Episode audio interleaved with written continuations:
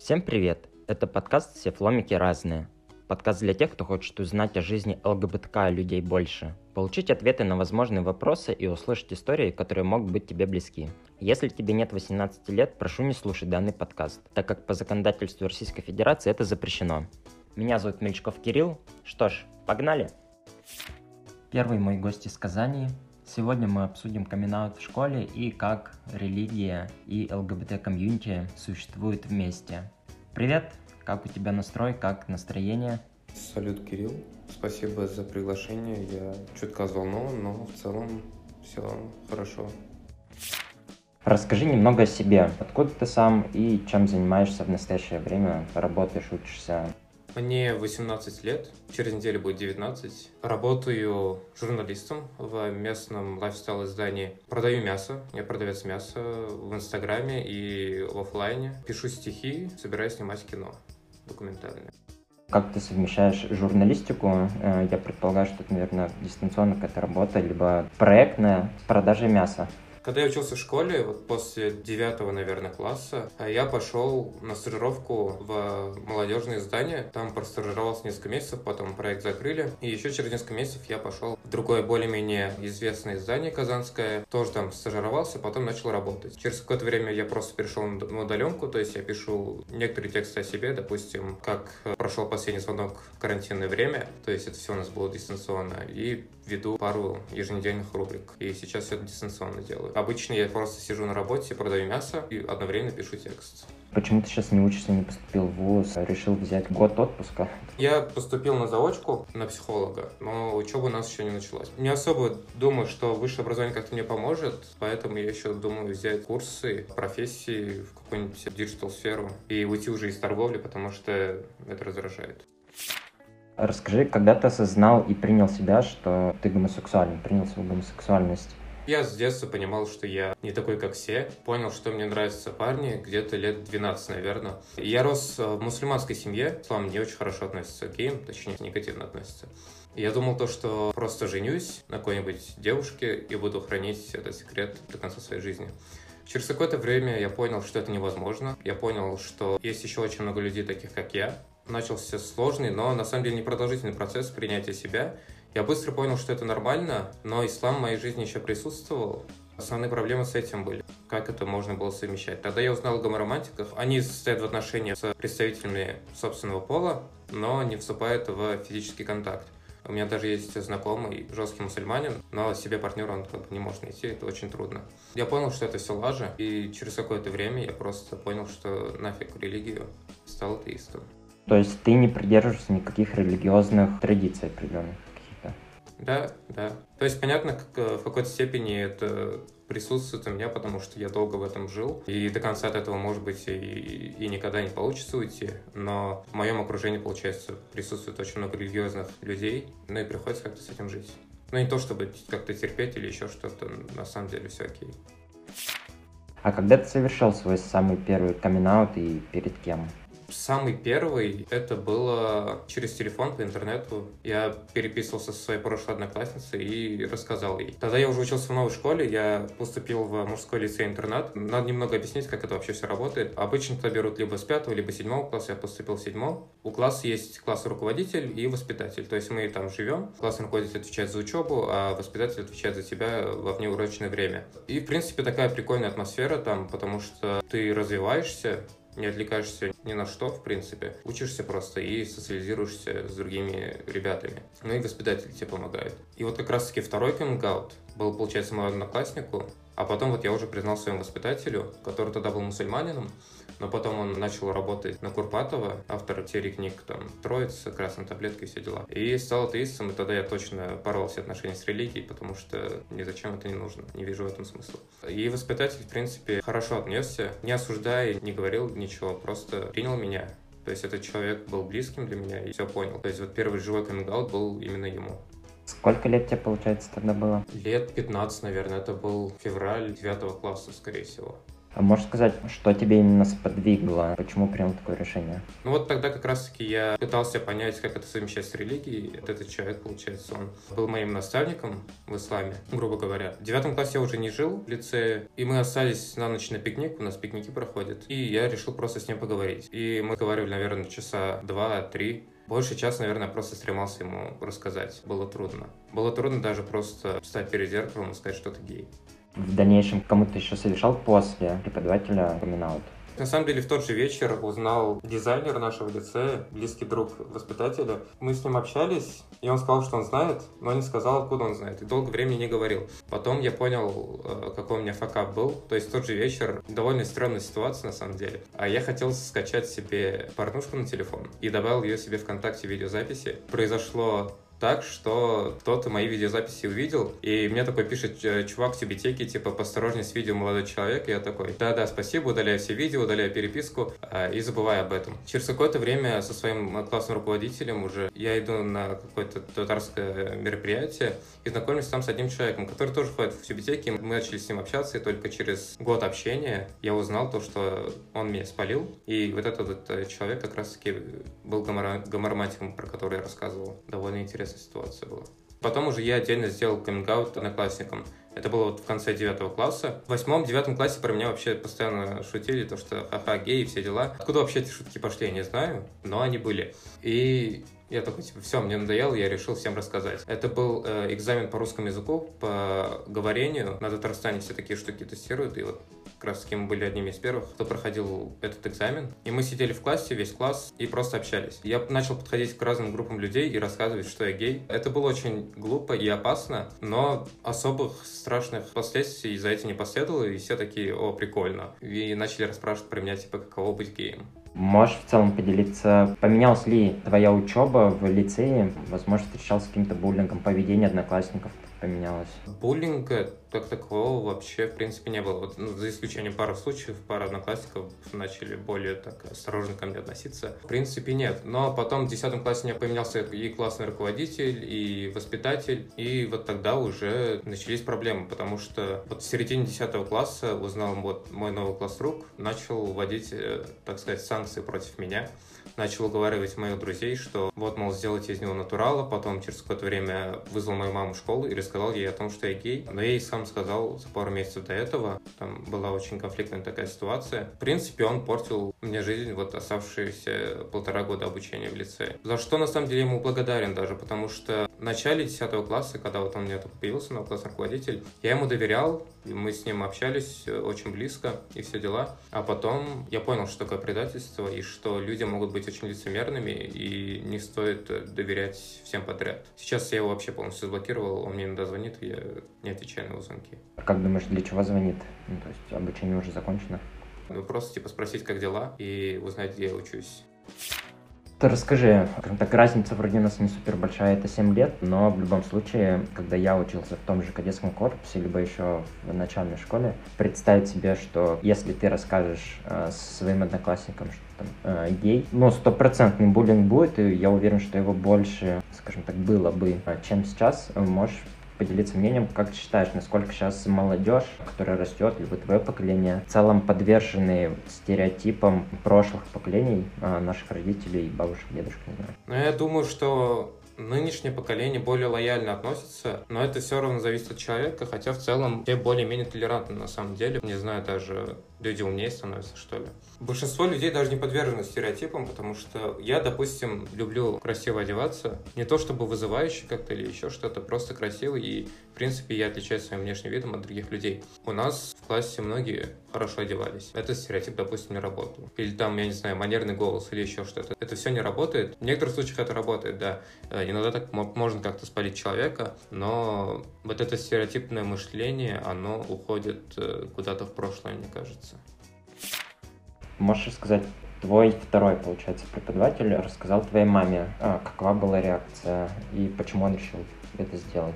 В октябре, наверное, 10 класса я ввязался в плохую компашку. В классе как все устроено. Есть какие-то группы людей просто, и каждый где-то состоит. Ну и все равно все друг другом общаются, конечно. И я ввязался в эту, так сказать, плохую компашку, в кавычках. Начал курить, пить начал, и все дела, и страдать херней. И мой классный руководитель полил нас, то есть он, допустим, мы заходим в лицей, и он нам нюхал руки, типа, проверишь, мы курили там или нет. И он пытался как-то с этим бороться и стучал родителям абсолютно обо всем. И вот на Новый год в 10 классе моя мама уехала в Саудовскую Аравию на паломничество. Получается, квартира была пустая. Я решил позвать э, своих друзей отпраздновать Новый год. В итоге я напился больше всех, спалил чайник, квартира была прокурена, и все было в ужасном состоянии. Полностью скрыть следы вечеринки у меня не получилось, и когда она вернулась, тогда мне влетело. И у нас был большой такой спор, скандал, можно сказать. И тогда я сказал то, что у меня очень много секретов от нее, и что она вообще меня не знает. И она начала до меня докапываться, то есть несколько месяцев она мне постоянно говорила, что ты не скрываешь, что ты не скрываешь, все дела. Ну и тогда я не выдержал, я сидел в классе после уроков со своими друзьями и решил рассказать ей. То есть они меня все поддерживали, и я через смс рассказал маме, что я гей. Она начала вспоминать там мою девушку в пятом классе, что было просто, типа, игрой. Начала говорить, типа, как так можно жить и все дела. То есть я сам успел ей рассказать об этом. Потом класс-рук, когда ее вызвал, я даже не знал, что была, она была в лицее, мне рассказал одноклассник и сказал то, что он видел, как она плачет. Ну, то есть она до сих пор не спрашивает меня ни о чем. И у нас такая позиция, что ее жизнь — это ее жизнь, моя жизнь — это моя жизнь. И мы друг другу личную жизнь не вмешиваемся абсолютно никак. Что на самом деле грустно, потому что я не могу делиться с ней своими переживаниями, своими проблемами. Но в этот бунтарской период я, наверное, прошел. В принципе, построил более-менее здоровую границу со своими родителями. Отец, если что-то, э, до сих пор не знает, хотя догадывается, наверное. Планируешь в целом поговорить с отцом на эту тему? Не знаю, когда-нибудь он сам, скорее всего, догадается. Ему не нравится, как я одеваюсь, ему не нравится то, что у меня на пальце женское кольцо, как он говорит. То, что я хожу шопером, говорит, ты, ты что же за женская сумка? Я должен был переехать в Москву в прошлом месяце, но там не получилось кое-что. И он типа такой, «Э, зачем ты переезжаешь в Москву, там одни геи пидоры. Мне кажется, он догадывается, потому что я знаю, что его сестра то есть моя тетя, она знает. Она работает учительницей в одной школе. И она узнала это от каких-то уличных парней. Вот от этих уличных парней узнал и мой братишка. То есть ходят слухи, что вот, мол, чувак этот э, пидор. Они говорят, что у них есть секс-тейп со мной, хотя, в принципе, его не может быть. Вот. Но слухи про меня ходят всякие. Что, в принципе, опасно, потому что город э, нетолерантный. Это самый нетолерантный крупный город в России. И ОПГ до сих пор существует. И то есть, если кто-то не тот узнает, в принципе, меня будет очень плохо. Но я думаю, отец когда-нибудь догадается. Вот о, чем я говорил. Угу. А братьев и сестер у тебя нет? Есть братик, вот он, получается, как раз-таки от этих уличных узнал. Он крутится в этих всяких каких-то непонятных кругах. И когда он мне сказал, типа, я знаю, что ты гей, я такой, типа, это неправда, типа, не верь всем слухам, которые, типа, есть. Но он, он скорее всего, знает просто. Он, скорее всего, не поверил мне. Как я понимаю, тебе хотелось бы делиться своими переживаниями жизненными с мамой. Вот. Кем ты сейчас условно заменяешь маму, если можешь так сказать? Со своими друзьями в первую очередь. И как раз таки у меня есть, ну, если можно назвать вот этого воспитателя, которому я сделал коммент своим наставником. То есть я до сих пор с ним общаюсь и в трудные минуты пишу ему. То есть он как-то мне помогает. Ну и вот этот вот э, чувак Гомормантик, он тоже помогает мне очень часто. Ну, мы друг другу помогаем. Когда он приезжает в Казань, он в районе живет, ну, в деревне какой-то. Когда он приезжает в Казань, э, мы с ним гуляем и общаемся. Но, в принципе, все нормально, все нормально. Если к тебе сейчас, к примеру, подойдет кто-то, ну, либо из знакомых, окружения, возможно, незнакомый человек и спросит, гей ты или нет, насколько ты будешь готов э, рассказать правду? Даже если папа к тебе подойдет? Скорее всего, я скажу. Я вообще открытый человек. Не то, чтобы я кричу об этом на каждом углу. Нет, это опасно. Но я не скрываю то, что я гей. То есть на работе, допустим, люди, скорее всего, знают, хотя я в этом не уверен. Специальный коммент я не делал. Хотя один раз на корпоративе я напился и кричал на улице, что я гей. И такое было. Я особо не скрываю, но и не говорю. То есть, допустим, когда кто-то интересуется моей личной жизнью, то да, я начинаю людям об этом говорить. Допустим, у меня есть однокрупница, я с своими однокрупниками вообще ни разу не виделся, потому что вуз, в котором я учусь, он вообще в другом городе. Я ей рассказал, потому что ну, она начала читать мои стихи, и такая, типа, почему тут все обращается к парню. То есть мне, в принципе, не страшно, потому что я не хочу видеть в своей жизни людей, которые не хотят принимать меня.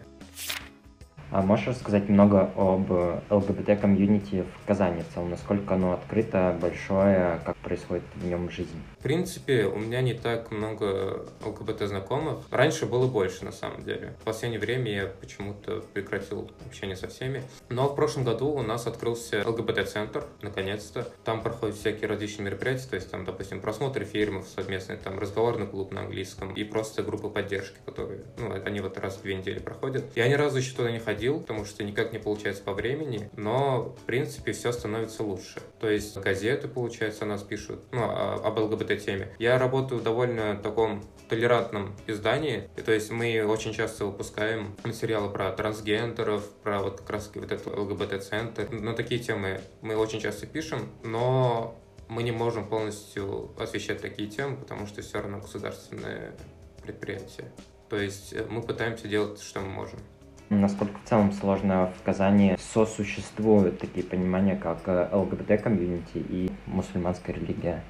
Скорее всего, Казань толерантный город как раз-таки из-за очень многого количества религиозных людей и из-за казанского феномена, то есть ОПГ и все дела, то есть там, это, там это тоже не приветствуется. Но в центре города, допустим, если ты пойдешь с радужной вещью какой-то на улицу гулять, то никто, в принципе, тебе ничего не скажет. Если где-то уже на окраине, тогда может быть плохо. То есть я живу на окраине города, как раз таки вот это, где зарождались первые ОПГ, и когда я домой, иду по улице, иногда становится страшно.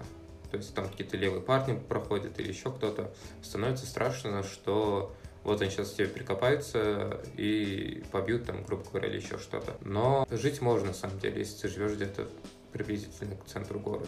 Люди, в принципе, становятся более открытыми, смотря в какой, получается, ты сфере крутишься, смотря в какое у тебя окружение. Такой вопрос, вернемся к началу. Родители же знают, наверное, то, что ты условно отказался от э, веры, э, вероисповедования, и стал условным атеистом? Отец знает. То есть э, он знает, что я пью, он знает то, что я курю, я мне даже сигареты стрелял. И, в принципе, к этому нормально относится, относится, потому что он сам не такой религиозный. А мама пытается вернуть меня в религию каким-то образом. То есть скидывает мне какие-то исламские посты и все такое, а я в ответ э, какие-нибудь ЛГБТ-посты просто отправляю, и у нас такая шуточная борьба идет. Но я думаю, что она очень сильно по этому поводу переживает, но ничем ей помочь в этой ситуации не могу, потому что не хочу я возвращаться в религию. Не вижу в этом смысла. И можешь рассказать в целом о своих планах и целях? Давай возьмем период на ближайшие пять лет. Я на самом деле не знаю, чем я буду заниматься, потому что 18 лет решать, чем ты будешь заниматься, мне кажется, ну, просто невозможно, потому что ты все равно еще не, не так хорошо себя знаешь, и, грубо говоря, даже твой мозг не до конца сформировался. Но я думаю, развиваться каким-то образом в медиа, может быть, вот в digital-сфере, в принципе, тут более-менее все лояльно друг к другу относятся. И заниматься искусством, я думаю, учиться, развиваться. То есть у меня есть такая цель до 25 лет очень жестко учиться и развиваться, потому что это вот как раз-таки время, до которого развивается лобная доля мозга, самая новая с точки зрения эволюции. То есть просто понимание того, если ты не будешь развиваться до 25 лет, грубо говоря, то, может быть, это испортит твою жизнь, хотя, может быть, это не так. А, это очень на меня сильно давит, и поэтому я очень много работаю и учусь. То есть в ближайшие 5 лет я буду как-то развиваться. Буду делать то, что я могу, там, где есть, в то время, в котором нахожусь. Здорово. А планируешь переезжать все-таки из Казани? Да, я планирую переехать в Москву или Питер, потому что просто там больше карьерных возможностей. Тут в Казани много классных проектов, но это все равно, грубо говоря, большая деревня. То есть это очень развитый город, очень красивый, все дела, но это большая деревня. Это очень маленький город. Тут э, особо делать нечего, на самом деле. То есть тут очень хорошо жить, просто типа такая спокойная, человая жизнь и все дела, но если развиваться где-то, то лучше Питер или Москва, мне кажется. Да и все друзья переехали в основном. А раньше сам бывал в Москве или Питере? Да, да, как раз таки. В прошлом году я съездил в Питер, а потом в Москву. Ну и до этого уж тоже катался туда-сюда. И вот большинство моих друзей, они сейчас переехали, кто в Москву, кто в Питер. И одному в Казани оставаться не хочется. Ну как тут еще остались друзья, конечно, все равно. Отличные планы, желаю тебе успехов в их реализации. Спасибо за твою историю. Спасибо, что согласился поучаствовать в подкасте. Я очень рад был знакомству с тобой. Спасибо, что пригласил Кирилл. Было приятно пообщаться, рассказать о себе. В целом получил довольно позитивный опыт. Спасибо. Это подкаст «Все фломики разные». Подписывайся, подкаст доступен на всех платформах, а также ты можешь влиять на контент подкаста, общаясь со мной в телеграм-канале собака All's Different – В нем я буду анонсировать новые выпуски и спрашивать тебя обратную связь. А также можешь оставлять пожелания к историям, которые ты хочешь услышать. Все ссылки найдешь в описании. Пока!